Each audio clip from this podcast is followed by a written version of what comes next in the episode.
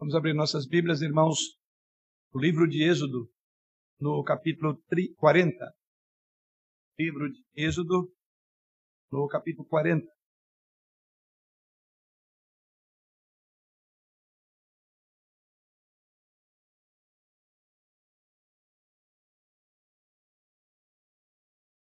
Êxodo, capítulo 40.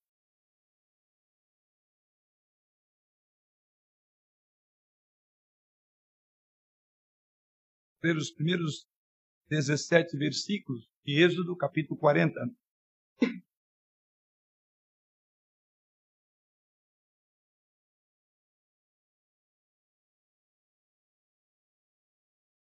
Diz assim o Senhor através da sua palavra. Depois disse o Senhor a Moisés: No primeiro dia dos, do mês, no primeiro dia do primeiro mês, levantarás o tabernáculo da tenda da congregação, porás nele a arca do testemunho e a cobrirás com o véu. Meterás nele a mesa e porás por ordem as coisas que estão sobre ela. Também meterás nele o candelabro e acenderás as suas lâmpadas. Porás o altar de ouro para o incenso diante da arca do testemunho e pendurarás o reposteiro da porta do tabernáculo. Porás o altar do holocausto diante da porta do tabernáculo, da tenda da congregação. Porás a bacia entre a tenda da congregação e o altar, e a encherás de água. Depois porás o átrio ao redor e pendurarás o reposteiro à porta do átrio. E tomarás o óleo da unção e ungirás o tabernáculo e tudo o que nele está, e o consagrarás com todos os seus pertences, e serás santo. Ungirás também o altar do holocausto e todos os seus utensílios, e consagrarás o altar. E o altar se tornará santíssimo. Então ungirás a bacia e o seu suporte, e o seu suporte, e a consagrarás. Farás também chegar Arão e seus filhos à porta da tenda da congregação, e os lavarás com água. Vestirás Arão das vestes sagradas e ungirás, e o consagrarás para que me ofie como sacerdote. Também farás chegar seus filhos e lhes vestirás as túnicas, e os ungirás como ungiste seu pai, para que me oficiem como sacerdote. Sua unção lhe será por sacerdócio perpétuo durante as suas gerações. E tudo fez Moisés segundo o Senhor lhe havia ordenado, assim o fez. No primeiro mês, no segundo ano, no primeiro dia do mês, se levantou o tabernáculo. Então, nós estamos aí chegando ao final de uma trajetória muito longa. De verdade que fizemos isso com alguns domingos que seguiram nos últimos meses mas aqui o povo de Israel é um período de um ano. Nós procuramos, por assim dizer, cumprir por alguns domingos aquilo que aconteceu no decurso de um ano. É mais ou menos esse o tempo desde quando Deus falou a Moisés para tirar o seu povo da escravidão. Decorrido aí um ano. Inclusive veremos isso na própria abordagem dessa noite. Quero crer que a nossa nosso trabalho esta noite vai ser menos exaustivo quanto foi da semana passada. É mesmo porque semana passada nos propomos a pregar sobre vários capítulos, do 36 ao 39. Então não vou assustar os irmãos como fiz a semana passada. Então temos apenas parte desse capítulo. Mas também quero dizer que essa não é ainda a última exposição, ainda que estamos no capítulo 40. Essa se dará na próxima semana, assim vamos concluir. Já estou com saudade do livro Quero que alguns irmãos também. Mas, por outro lado, eu quero que alguém já está dizendo, será que o pastor só prega em Êxodo? Como alguém está me acompanhando, nos acompanha pelas redes sociais, falar, essa igreja toda falando sobre Êxodo. Então, eu convido você que eventualmente esteja ouvindo essa noite, que ouviu uma outra mensagem, convido você para um desafio. Ouça todas as mensagens. E aí você tem aí no nosso site, poderá encontrar todos os temas que foram desenvolvidos para você ter a ideia do quadro maior. É, ainda que em cada exposição, por certo, os irmãos saíram daqui como nós, encorajados, desafiados a um andar com Deus. Um povo que, assim como estava como peregrino. Nós hoje somos peregrinos, e assim até chegar nosso grande dia, a Canaã Celestial. Então, o livro de Êxodo certamente muito nos ensinou ao longo desses meses. E vimos até aqui que o Êxodo foi fundamental para a mensagem da redenção e do Evangelho. Fizemos várias conexões entre a mensagem do texto e para onde ela apontava. Então, agora, dando uma ideia maior, aprendemos que há realmente uma mensagem de redenção que aponta para o Evangelho de Jesus Cristo, para a redenção de Jesus Cristo. Vimos também que a libertação de Israel do Egito foi um plano elaborado pelo próprio Deus. E muitas vezes esse plano foi contraditado por forças que vinham externas, povo do Egito, mas muitas vezes pelo próprio povo a quem Deus estava redimindo. E vimos também, irmãos, ao longo de toda essa exposição desses meses, que há um único tema remanescente no livro de Êxodo, para o qual aponta a mensagem dessa noite: presença de Deus. É o grande tema, aqui é o clímax. Como nós falamos ainda aqui, fazendo uma exposição de capítulos, de versículos, nunca deveríamos perder o, o, a ideia maior. Daí porque a minha meu desafio aqui para você que não acompanhou é ouça todas as mensagens. E você vai ter uma ideia completa desse livro maravilhoso. Pois bem, o grande tema remanescente do Êxodo perpassa todos os capítulos é presença de Deus. Há um tema que realmente nós vamos ver e vemos até o final. E esse tema pode ser o mais importante de todo o livro de Êxodo, queridos irmãos. É por isso que Deus falou com Moisés na sarça ardente. É por isso que Deus levantou e conquistou Faraó. É por isso que Deus deu a lei a Israel. E é por isso que o tabernáculo foi construído. Ou seja, tudo no livro de Êxodo está direcionado para este ponto e este momento que chegamos na mensagem de hoje. O seu habitar entre o povo. Todo um preparo nós vimos até aqui para este fim. E o capítulo dessa noite fala exatamente quando Deus veio e habitou por fim com o seu povo. Mas esse tema tem também implicações além do livro de Êxodo. Ele não para por aqui, como nós falamos, o Êxodo aponta para o Evangelho. Sim, ele vai e tem implicações além do Êxodo, porque ele é também, é também por isso que Jesus Cristo veio. Por isso que ele morreu na cruz. Por isso que Jesus Cristo ressuscitou dos mortos. Além do mais, é fundamental para a própria esperança da nossa vida diária e os eventos futuros descritos no livro de Apocalipse, a presença de Deus. É o grande tema. Isso se reflete até mesmo em o um nome que o Antigo Testamento dá para o Messias. Quando o profeta Isaías fala do, de, de Jesus Cristo como Messias, ele o chama de Emanuel. E quando você olha lá o Evangelho de Mateus, no capítulo 1, versículo 23, Mateus, quando cita essa declaração do profeta Isaías, ele fornece a interpretação para o nome, que quer dizer Deus conosco. O Emanuel, apontado por Isaías, é o Deus conosco. Portanto, o último tema do livro de Êxodo, o último tema do Êxodo, e talvez um dos temas mais importantes de toda a Bíblia, é a presença de Deus entre o seu povo, ou no meio do seu povo. A presença de Deus, queridos irmãos, é o que foi tragicamente perdido no Éden. E é o que Jesus Cristo veio para restaurar a presença de Deus. Lembra o que aconteceu lá no texto de Gênesis? Eles foram afastados da presença do Senhor. E o livro de Êxodo está pegando um povo afastado da presença do Senhor, em terra estranha, sob um regime de opressão, e agora leva esse povo para estar diante da face de Deus, para viver corondel. Olha a presença. Portanto, esse é um tema fundamental. Deus e a humanidade agora estão reunidos novamente. Deus está conosco, o Emanuel. Ou você pode pensar nisso à luz de um dos temas que vimos nessa série de exposição do livro de Êxodo, quando ali fizemos a seguinte afirmação: Deus gosta de nós, mas ele não é como nós. E agora, completando nessa mensagem, nós diríamos então: Deus gosta de nós, ele não é como nós, no entanto, ele vive entre nós.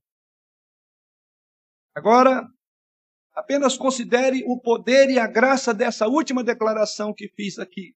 Um Deus cheio de graça, um Deus cheio de misericórdia, de bondade, mas ao mesmo tempo que é um Deus soberano, é um Deus perigosamente santo e cheio de beleza eterna. Perigosamente santo e cheio de beleza eterna. Um Deus que não é como nós, mas vive entre nós. Esta é a beleza, o trauma da presença de Deus. Ele é o Alfa e o Ômega, o começo e o fim. Ele está bem aqui. Nosso tema, Deus habitando no meio do seu temporário. Pai, estamos diante da tua presença, diante da tua palavra, é viva, eficaz, mais penetrante do que uma espada de dois gumes, que é infalível e inerrante. É capaz de penetrar e avaliar os intentos que vai no nosso coração. É diante dessa palavra que os nossos olhos estarão, assim bem como a nossa alma, a nossa vida. Por isso, Deus, enquanto o Senhor expõe a tua palavra por meio do teu servo, e o teu Santo Espírito venha conduzir-nos à obediência, ao quebrantamento, diante daquilo que vamos ouvir, para que ao final da mensagem desta noite, todos nós tenhamos a consciência o que é estar diante do Senhor, posto que o Senhor está entre nós. Em Cristo oramos. Amém. Como pretendo desenvolver esse tema, Deus habitando no meio do seu povo? Quero fazer isso levantando seis observações sobre a presença de Deus. Seis observações. Este último capítulo de Êxodo, que lemos aos irmãos parte dele, ou seja, é um capítulo que vai até o versículo 38, mas nós lemos aos irmãos até o verso de número 17. Então, quando você olha para este último capítulo de Êxodo, ele nos mostra exatamente a importância e o valor da presença de Deus na vida desse povo, na vida do povo de Deus. Há muito para ver aqui e conectar à mensagem bíblica da presença de Deus. E aqui temos seis observações sobre esta passagem. A primeira delas é que a presença de Deus é uma prioridade. Veja comigo o verso 2 e o verso 3. No primeiro dia do primeiro mês, Levantarás o tabernáculo da tenda da congregação, porás nele a arca do testemunho e a cobrirás com o véu. Até o verso de número 13. A presença de Deus deveria ser algo importante, prioritário. Veja, queridos, que o capítulo 40, ele começa com Deus falando novamente. Não ouvimos a expressão, disse o Senhor a Moisés, que está logo no versículo 1, Desde o capítulo 34, se você não prestou atenção nisso, desde o capítulo 34 nós não vemos essa expressão. Então, lá no capítulo 34, foi a última vez que ela ocorreu, e o texto dessa noite é introduzido com a expressão: Disse o Senhor a Moisés. Onde Moisés, ali no capítulo 34, foi instruído a retornar ao topo do Sinai e trazer as duas tábuas novamente. Foi a última vez que essa expressão foi colocada aí. Disse o Senhor a Moisés. Mas os versículos 2 a 15 que lemos registram as instruções agora do Senhor. E essas instruções são realmente um esboço ou uma visão do quadro geral que Deus disse anteriormente, lá naqueles outros capítulos. Então, quando você olha para os versículos 2 e 3 da nossa passagem essa noite, esses versículos revelam muita coisa importante. O que é dito? Ele começa dizendo no primeiro dia do mês. Não foi à toa que Moisés fez essa, escreveu, colocou essa expressão. A ideia é que o tabernáculo deveria ser montado no primeiro dia do primeiro mês do ano novo.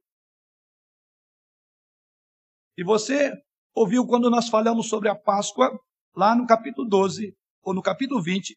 Provavelmente eu quero crer que os irmãos se lembrarão de que aquela celebração da, da Páscoa, diz lá o texto, marcava o início do ano do calendário judaico. Está lá em Êxodo capítulo 12, versículos 17 a 18. Ou seja, a Páscoa marcava, era um memorial importantíssimo do início do ano calendário do judeu. Portanto, parece, quando olhamos para o texto, que aqui nós estamos a um ano da libertação. Exatamente um ano se passou. Um ano em que eles saíram do Egito. E este povo está agora inaugurando o centro da adoração. E quando é que se dá esta inauguração?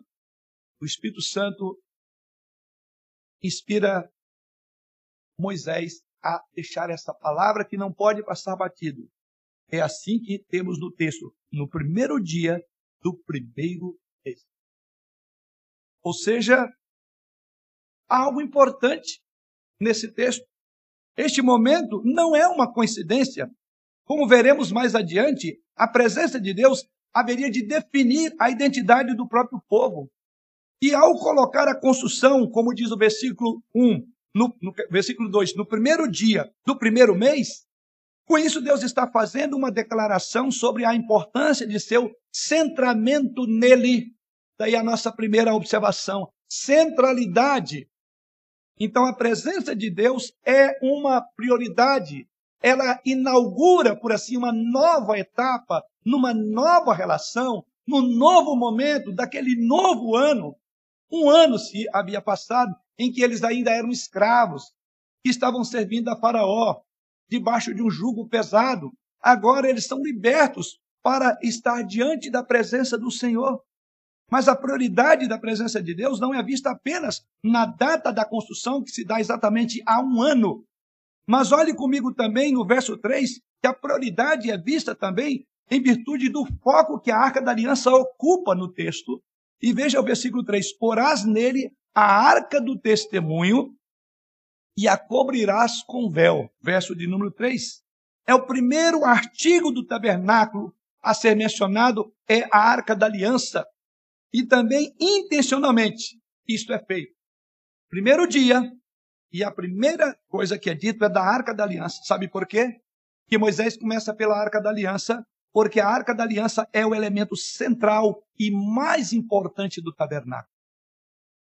Basta ouvir a mensagem quando nós pregamos sobre as partes do tabernáculo.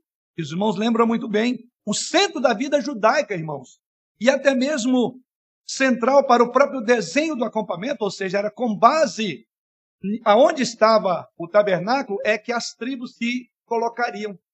Então o tabernáculo era o centro que orientava aonde é que cada uma das tribos deveria ser colocada. Primeira coisa era o tabernáculo. Ninguém deveria e ninguém poderia colocar a sua cabana, colocar a sua casa, a sua habitação, a sua tenda, senão a partir do tabernáculo então, a primeira coisa, o centro do comando de toda a nação era o tabernáculo. E o tabernáculo tinha algo central dentro dele, a arca da aliança. Então você consegue olhar como que você tem uma água tranquila e assim você joga uma pedra, ela começa a fazer uma série de ondas. Então você vai olhando essas ondas. Então, enquanto que o tabernáculo era o referencial para as tribos colocarem-se em posição ao tabernáculo, dentro do tabernáculo, centro do tabernáculo, era a arca da aliança. A razão para este ponto focal central era porque este lugar era importante, porque ali Deus se encontraria com seu povo. A arca da aliança representava a presença de Deus. Volte o seu olhar para o texto de Êxodo, capítulo 25, e veja comigo, lá no capítulo 25, versos 21 ao verso de número 22. 25, 21 e 22. Porás o propiciatório em cima da arca e dentro dela porás o testemunho que eu te darei. Ali virei a ti. E de cima do propiciatório, do meio dos dois querubins que estão sobre a arca do testemunho, falarei contigo acerca de tudo o que eu te ordenar para os filhos de Israel.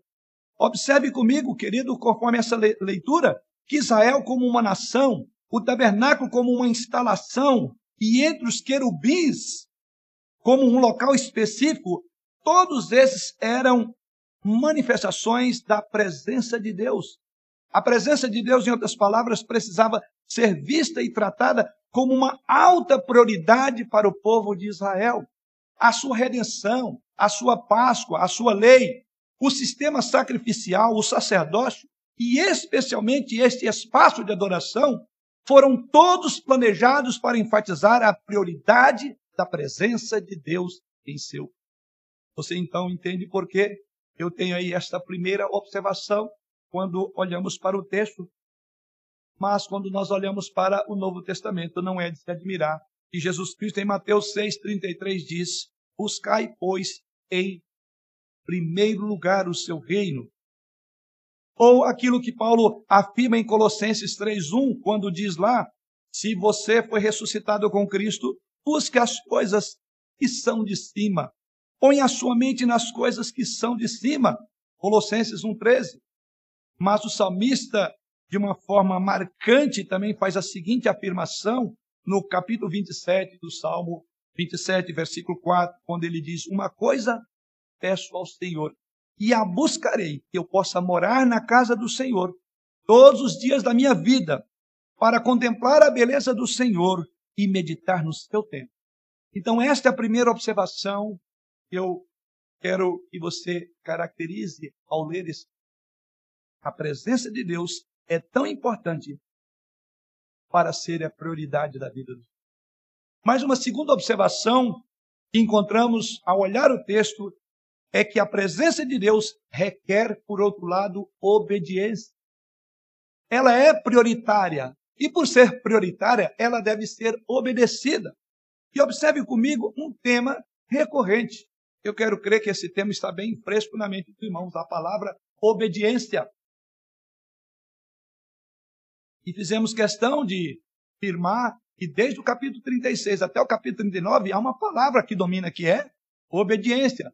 Mais uma vez, nós vamos voltar para o tema da semana passada. Nós vimos quantas vezes isso aconteceu, mas observe comigo que esta expressão continua até o final, até esse capítulo. Então veja comigo os versículos 16, texto lido. E tudo fez Moisés segundo o Senhor lhe havia ordenado, assim o fez.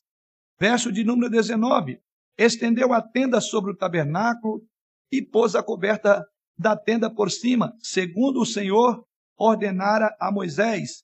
Verso de número 21, vou ler o um finalzinho. Segundo o Senhor ordenara a Moisés. Verso de número 23, observe o final. Segundo o Senhor ordenara a Moisés.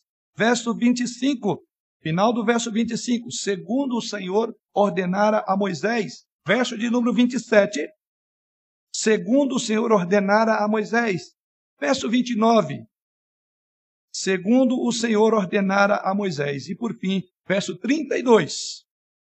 Final do verso diz: segundo o Senhor ordenara a Moisés. Se você não contou, são oito vezes. Você vê que o termo obediência é algo fundamental. A presença do Senhor requer obediência. A segunda coisa, então, que emerge do nosso texto essa noite é a importância da obediência, em especial a obediência de Moisés. Uma das maneiras pelas quais os autores bíblicos, especialmente os escritores hebraicos, acrescentavam peso ou significado a algo, era repetindo várias vezes. Eu disse isso a semana passada. Que é uma maneira de você olhar para o texto, veja quantas vezes ocorre. Significa que está chamando a sua atenção. Os autores sacros escreviam assim. Portanto, é muito significativo que os versos de 16 até o verso 32 tenham a frase segundo o Senhor ordenara por cerca de oito vezes. Então há algo que o texto está dizendo, que a presença do Senhor requer obediência. É certo que há uma declaração sendo feita aqui. Há algo para o qual o autor sacro escreve esse texto. E vimos isso na semana passada também. Lembre-se de Êxodo capítulo 39, verso 43. E eis que tinham feito segundo o Senhor havia ordenado, Ou seja, a presença de Deus, irmãos, está ligada à obediência do povo. Eles deveriam ser santos, eles deveriam guardar as leis de Deus, porque Deus estava no meio deles. Levítico até cita esta justificativa de por que, que o acampamento, e vocês vão observar comigo, lá em Levítico 23, versos 12 a 14, algo curioso. E Levítico diz, eh, levanta essa importância de por que, que o acampamento deveria ser mantido limpo de dejetos humanos. Ah, tem essa peculiaridade, veja comigo. Também haverá, Levítico, eh, Deuteronômio capítulo 23, versos 12 a 14. Também haverá um lugar fora do acampamento para onde irás. Dentre as tuas armas terás um porrete, e quando te abaixares fora, cavarás com ele, e volvendo-te, cobrirás o que defecaste. Porquanto o Senhor teu Deus anda, grife aí, anda no meio do teu acampamento, para te livrar e para entregar-te os teus inimigos. Portanto, o teu acampamento será santo, para que ele não veja em ti coisa indecente e se aparte de ti. Que coisa! Deus anda no meio do acampamento. Não perca a importância do fato de que a presença de Deus está, ela é tão prática quanto a limpeza do acampamento no nosso texto. A presença de Deus era tão prática e pessoal. O propósito era exatamente para revelar que Deus estava ali. Aliás, o apóstolo Paulo usou um argumento semelhante ao abordar um problema de pecado sexual na igreja de Corinto. E ali o apóstolo Paulo liga a obediência à presença de Cristo. Veja comigo a carta de Paulo aos Coríntios, no capítulo 6, versos 15 a 20. Veja o que Paulo diz. Não sabeis que os vossos corpos são membros de Cristo, e eu, porventura, tomaria os membros de Cristo e os faria membros de meretriz? Absolutamente não. Ou não sabeis que o homem que se une à prostituta forma um só corpo com ela? Porque, como se diz, serão os dois uma só carne. Mas aquele que se une ao Senhor é um espírito com ele. Fugir da impureza. Qualquer outro pecado que uma pessoa comete é fora do corpo. Mas aquele que pratica a imoralidade peca contra o corpo. Acaso não sabeis que o vosso corpo é santuário do Espírito Santo, que está em vós, o qual tendes da parte de Deus, e que não sois de vós mesmos, porque fostes comprados por preço. Agora, pois, glorificai a Deus no vosso. Esta é a segunda observação quando nós olhamos para o texto. E a obediência e a presença de Deus estão absolutamente ligados. Mas isso nos leva à terceira observação do nosso texto, encontramos no verso 33. E assim diz o Senhor, através da sua palavra. Levantou também o átrio ao redor do tabernáculo e do altar, e pendurou o reposteiro da porta do átrio. Assim Moisés acabou a obra. Aqui há algo que nós chamamos de experiencial. O texto sagrado fala exatamente sobre isso. A presença de Deus foi uma experiência muito real para o povo de Israel. Era mais do que apenas um sentimento, um desejo, um ideal, ou um sentido, ou conceito. Deus literalmente, diz o texto, se moveu para o meio do acampamento. Então era algo que eles podiam ver e experimentar. Porque o texto diz exatamente isso. Levantou também o átrio ao redor do tabernáculo e do altar e pendurou o reposteiro à porta do átrio. Assim Moisés acabou a obra. O texto sagrado diz que depois que Moisés terminou a construção do tabernáculo, está aí no verso 33, há algo que agora nos é dito no verso 34. Concluída a obra, olha o que diz o verso 34. Então a nuvem cobriu a tenda da congregação e a glória do Senhor encheu o tabernáculo. Agora era uma experiência transcendental. Agora Deus haveria de habitar. Diz que à medida que concluiu, Deus veio com a sua presença através dessa teofania, essa manifestação. Uma nuvem cobriu aquele lugar. A nuvem envolveu aquele ambiente de adoração. exatamente depois que Moisés terminou o tabernáculo, diz que a nuvem cobriu a tenda da reunião. Essa nuvem tem um significado enorme em toda a história de Israel. Ela simbolizou a presença de Deus durante toda a jornada, desde o Egito. Você não lembra? Deixa eu ajudar e vou refrescar a sua memória. Acompanhe comigo como nós encontramos isso em Êxodo. Em Êxodo capítulo 13, você não precisa de ler, que eu vou ser breve aqui. Dos versículos 21 ao 22 você deve se lembrar. Ali é dito que o povo foi conduzido para fora do Egito pelo Senhor através de uma nuvem durante o dia e uma coluna de fogo à noite. Êxodo capítulo 14, versículo 19 a 20, diz que quando o exército de Faraó ameaçou Israel no Mar Vermelho, foi uma nuvem e uma coluna que se moveu entre o exército e o povo. Êxodo capítulo 16, versículo 10, diz que depois que as pessoas clamaram porque não tinham comida, reclamando, Deus apareceu em uma nuvem e respondeu ao seu clamor por socorro. Êxodo capítulo 19 versículos 9 e 16, diz lá que quando, Moisés, quando Israel se reuniu na base ali do sopé da montanha, ou do Monte Sinai, Deus desceu na montanha e uma nuvem espessa, com relâmpagos e, troques de, e toques de trombetas se percebeu, se viu ali. Mas Êxodo 24, 15 a 18, diz que Moisés voltou ali do Monte Sinai e entrou numa nuvem para receber o segundo conjunto e tábuas da lei. E por fim, Êxodo 33, verso 9 a 10, diz lá que Moisés montou uma tenda fora do acampamento. E Deus descia sobre essa tenda na forma de uma nuvem quando Deus falava com Moisés. Sim, a presença de Deus é experiencial. E se manifestou em todas essas ocorrências em que a nuvem. Mas veja agora a coroa, esse grande momento da teofania, quando o texto sagrado diz que então, verso 34 da nossa passagem essa noite, a nuvem cobriu a tenda da congregação. Irmãos, então o livro de Êxodo nos mostrou essa nuvem muitas vezes. Mas essa nuvem sempre esteve distante. Essa nuvem sempre foi assustadora.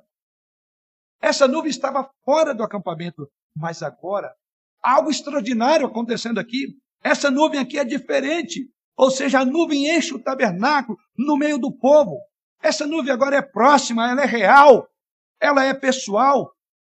Deus estava no meio do seu povo.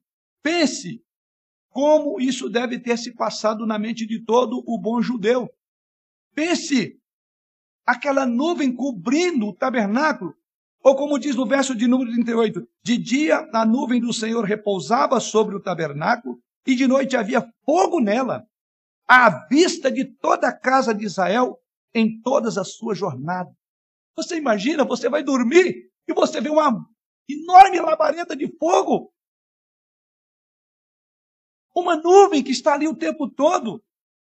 Não perca a, a sensação que era para um judeu. E ficou ali.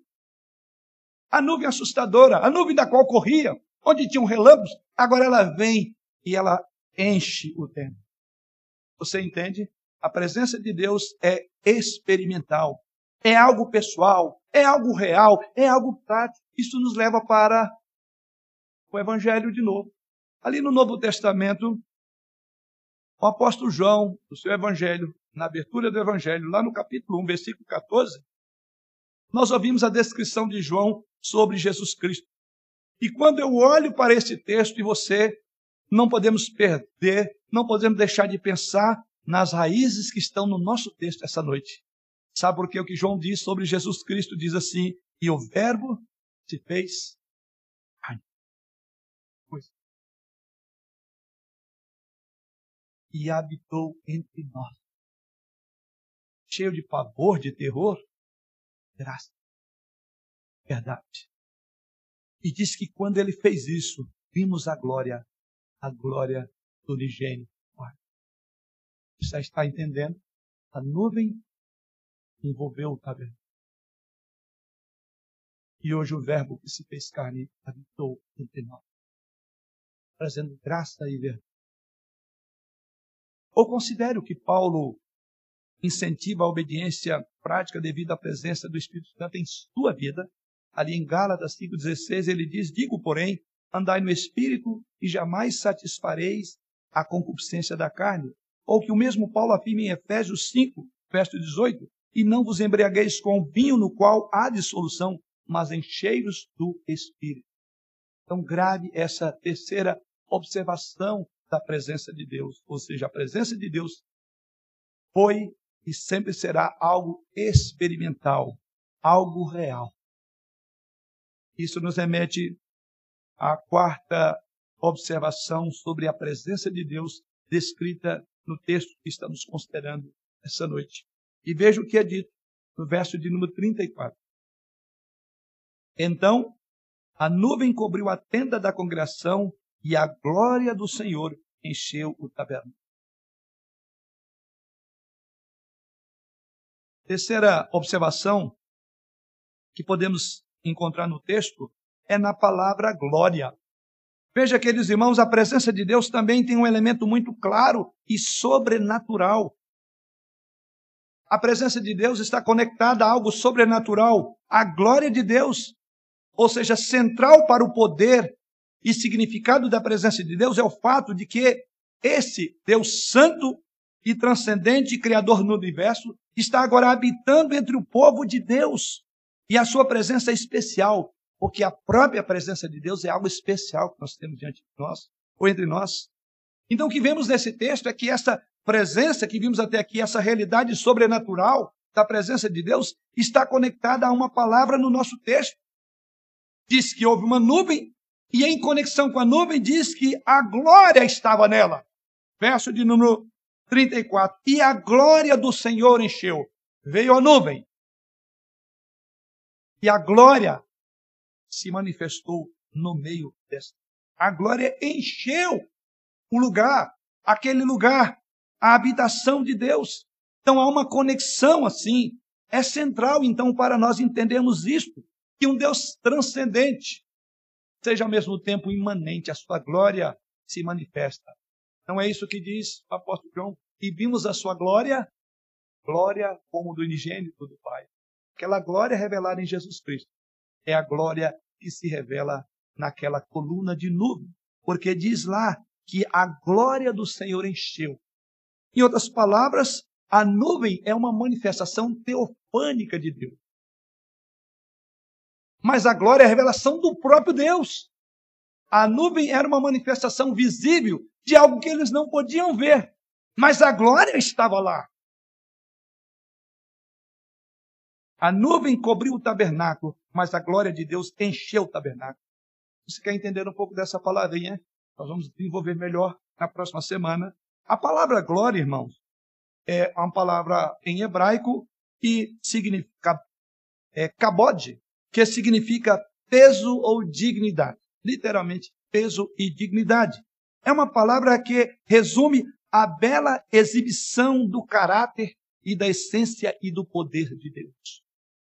Glória é a melhor palavra para descrever a superioridade, a grandeza, a majestade de Deus em comparação ao mundo e a tudo que ele criou. Sendo assim, grave glória significa que alguém de maior significado está presente. Alguém de maior significado está presente entre nós. A glória de Deus. A glória de Deus é ver quem Ele é. E sempre que isto acontece na Bíblia, é completamente opressor. Sim. Para Moisés, por exemplo, lá em Êxodo, capítulo, aqui no, no, versículo, no capítulo 40, ele não podia entrar no tabernáculo. Veja o texto sagrado.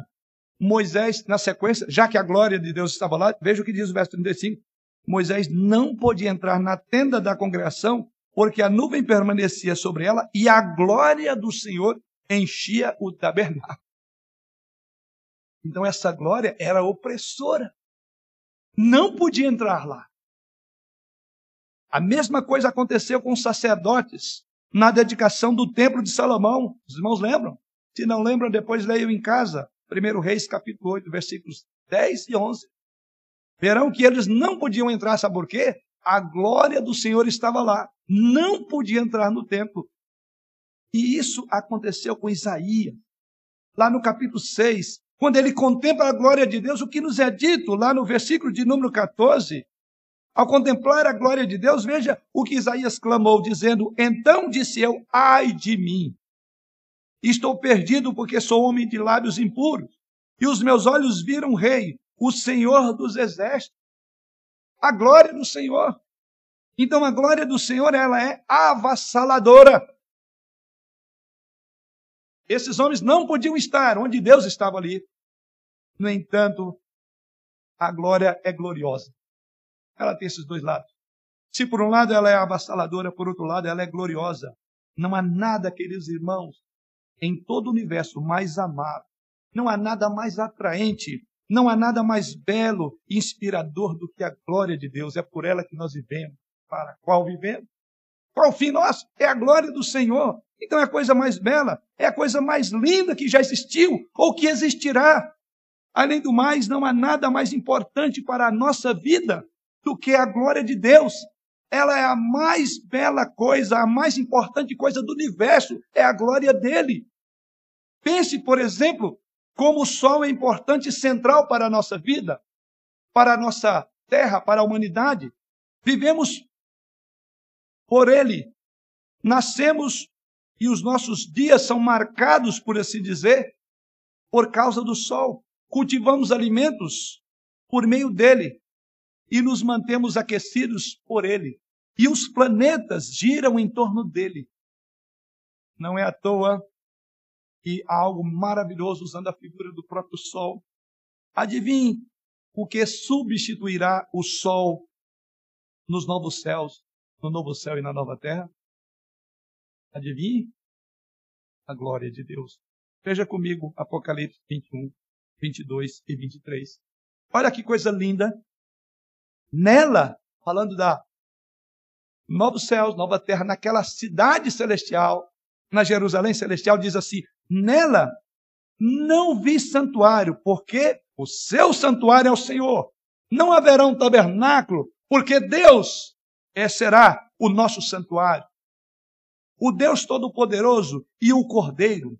A cidade não precisa, olha aí, nem de sol nem de lua para lhe darem claridade, pois a glória de Deus iluminou e o cordeiro é a sua lâmpada. Ah, irmãos, eu me arrepio.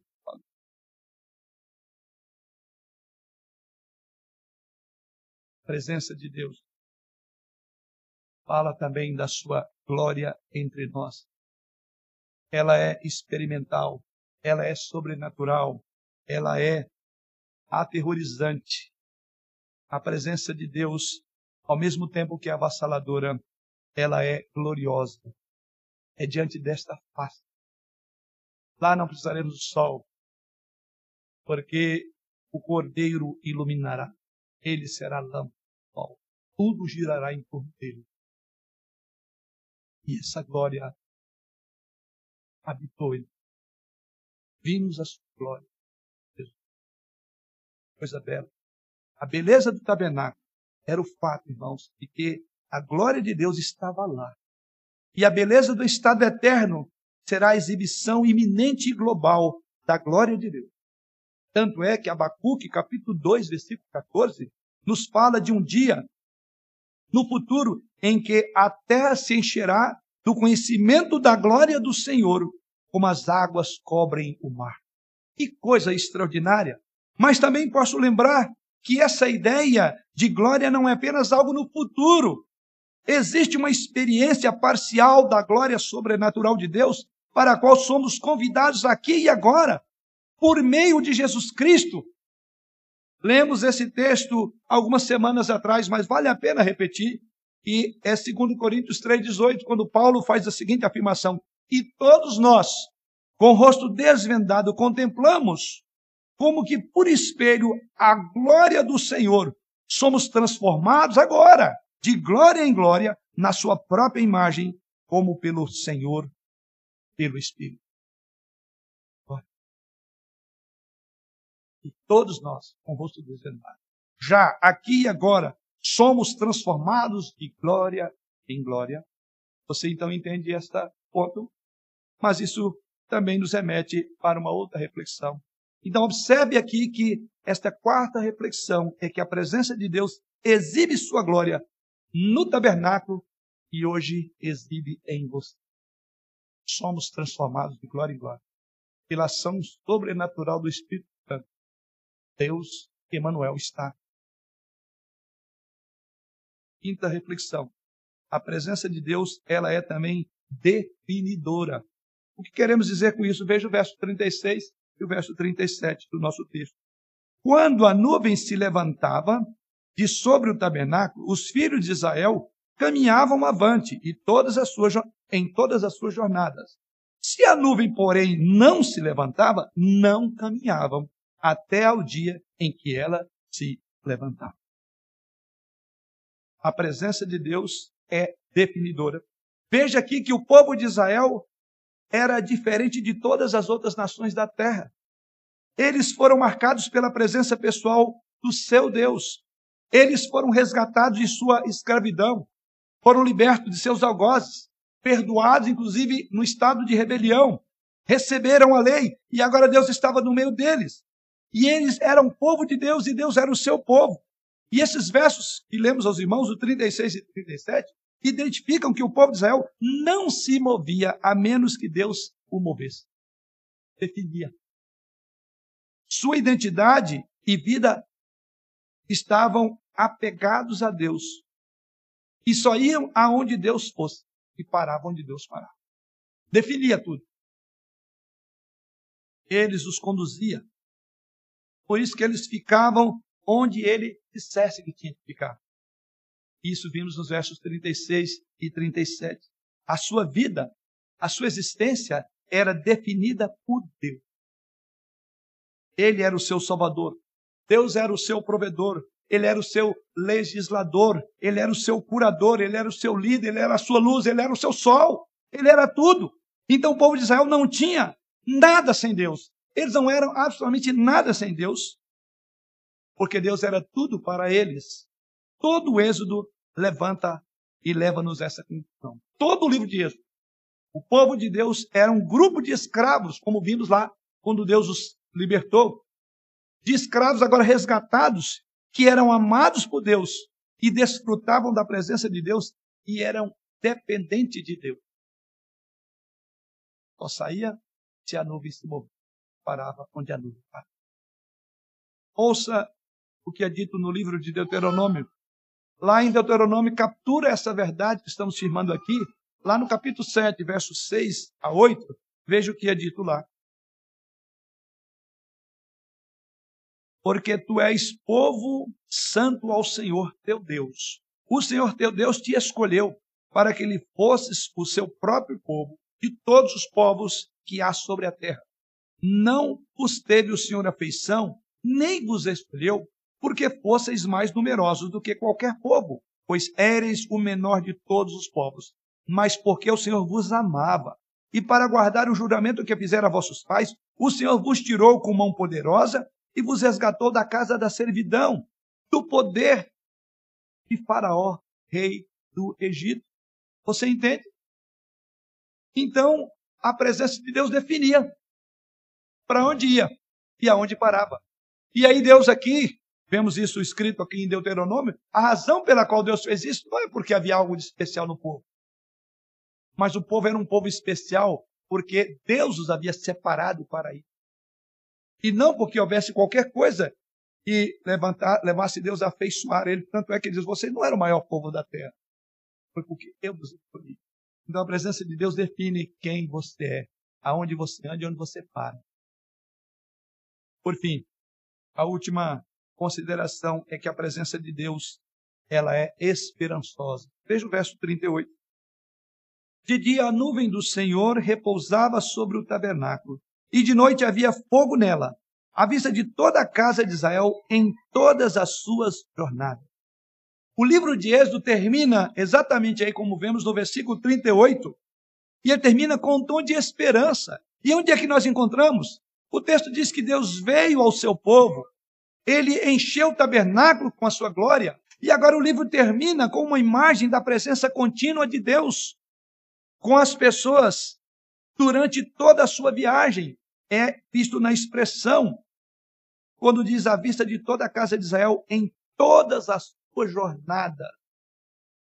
Em outras palavras, Deus estava sempre com eles, estaria sempre com eles, não os abandonaria, porque a esperança de Israel era exatamente o andar com Deus. Os irmãos lembram em mensagens anteriores, quando Deus falou: Vocês vão, mas eu não vou. O povo disse: Não vale a pena ir. E agora Deus assegura que a presença deles acompanharia. Então é esperançosa. Se Deus vai, vai, vai, conosco, não tememos o inimigo. Não tememos o que o homem poderá nos fazer se Deus está conosco. Se Deus é conosco, quem será contra nós? É o princípio que o apóstolo Paulo mesmo coloca. Em outras palavras, vemos então que ele apenas, ele não apenas ouve, ele não apenas resgata, Deus não apenas liberta, Deus não apenas perdoa, instrui e habita entre seu povo, mas Deus é Emanuel, ele está conosco até nós. Isso nos remete à conclusão. Para concluir, esta era a esperança de Israel, que Deus estivesse com eles. E esta é a esperança daqueles que receberam a Jesus Cristo, o Emanuel, em seu coração. Portanto, para mim e para você, querido irmão, hoje, essa promessa soa da seguinte forma: Salmo 23, verso 4. Ainda que eu ande pelo vale da sombra da morte, não temerei mal nenhum. Por quê? O Senhor está comigo. Tu estás comigo. O teu bordão, o teu cajado haverão de controlar. Você entende? A presença do Senhor, ela é traz esperança, ela encoraja. Nós não temos medo do que o homem poderá nos fazer. Não temos medo que a pandemia vai nos levar. Porque uma coisa temos a convicção: ainda que eu ande pelo vale da sombra da morte, não temerei mal algum. Por assim que alguns irmãos nossos foram para a glória, não temendo, porque a boa mão do Senhor, a sua vara, o seu cajado estava. Por isso nós não devemos ficar em paranoia, porque é uma evidência de que não cremos que Deus está conosco. Muitos crentes trocaram a fé pela incredulidade. Muitos crentes trocaram a presença de Deus pelo medo de um vírus que ele nem vê. Muitos crentes se abateram. Essa mensagem, queridos, é uma mensagem de encorajamento. Ainda que eu ande no vale da sombra da Deus estará lá. E vem a morte. Mas esta promessa soa também com as palavras de Romanos 8, 38 e 39 porque eu estou bem certo de que nem morte, nem a vida, nem os anjos, nem os principados, nem as coisas do presente, nem do porvir, nem poder, nem altura, nem a profundidade, nem qualquer outra criatura poderá separar-nos do amor de Deus que está em Cristo Jesus, nosso Senhor. Nem qualquer outra criatura. Se não tememos principados e potestades, se não tememos a morte, uma criatura invisível dominada por Deus não pode ser objeto de pânico do povo de Deus. Senão não cremos que Deus está conosco. A presença do Senhor nos comporta, porque Ele está conosco. Não seguimos e não andamos pelo que vemos, mas o justo vive e anda pela fé. E como a fé do povo de Deus foi provada, está sendo provada e testada. E muitos estão sendo reprovados porque esqueceram que este Deus que prometeu estar ali, que a glória dele que veio habitar e não voltou mais, não saiu, porque a glória de Deus está entre nós. A glória nos protege. E quando tudo se acabar, nós vamos para um lugar onde não vamos ver uma coluna de nuvem ou de fumaça. Não será uma teofania, mas o sol da justiça brilhará sobre nosso próprio Jesus Cristo. Algo melhor que isso? Sim, é com base nisso que Jesus Cristo, em Mateus 28, 19 e 20, diz: Ide, portanto, fazei discípulo de todas as nações, batizando-os em nome do Pai, do Filho e do Espírito Santo, ensinando-os a guardar todas as coisas que vos tenho ordenado. Olha a palavra final. E eis estou convosco todos os dias, até a consumação do século. O que está acontecendo comigo e com você? E o que Jesus Cristo prometeu é o que está no final do livro de Êxodo. Último versículo. Eu estarei com o povo. Deus estava lá em todas as suas jornadas. Você entende isso? Grave em todas as suas jornadas. Eu e você somos o Israel espiritual. Em todas as minhas e suas jornadas, Deus está com você. É momento de é, erguer os nossos olhos. É momento de levantarmos, porque Deus está conosco, mas Ele ordenou aí por todo mundo e pregar o Evangelho. Quantos que partiram em função da pandemia ou de outros aspectos e não ouviram falar que Deus estava com eles, que Deus poderia transformar e pereceram? Por isso que a Bíblia diz: se dissermos que não soubemos, não pesará o coração, aquele que conhece o coração, as mentes. Então a igreja não pode se acovardar. Eu sempre disse isso em todo o período de pandemia. Ela é a última bastião. Ela é a última resistência. Se ela silenciar, se ela dobrar, acabou o mundo. Então está na hora de, como igreja, entendermos que a presença do Senhor traz esperança ao nosso coração. Veja, o plano de Deus para o seu povo não mudou, irmão. Ele está conosco. Deus gosta de nós. Mas não é como nós.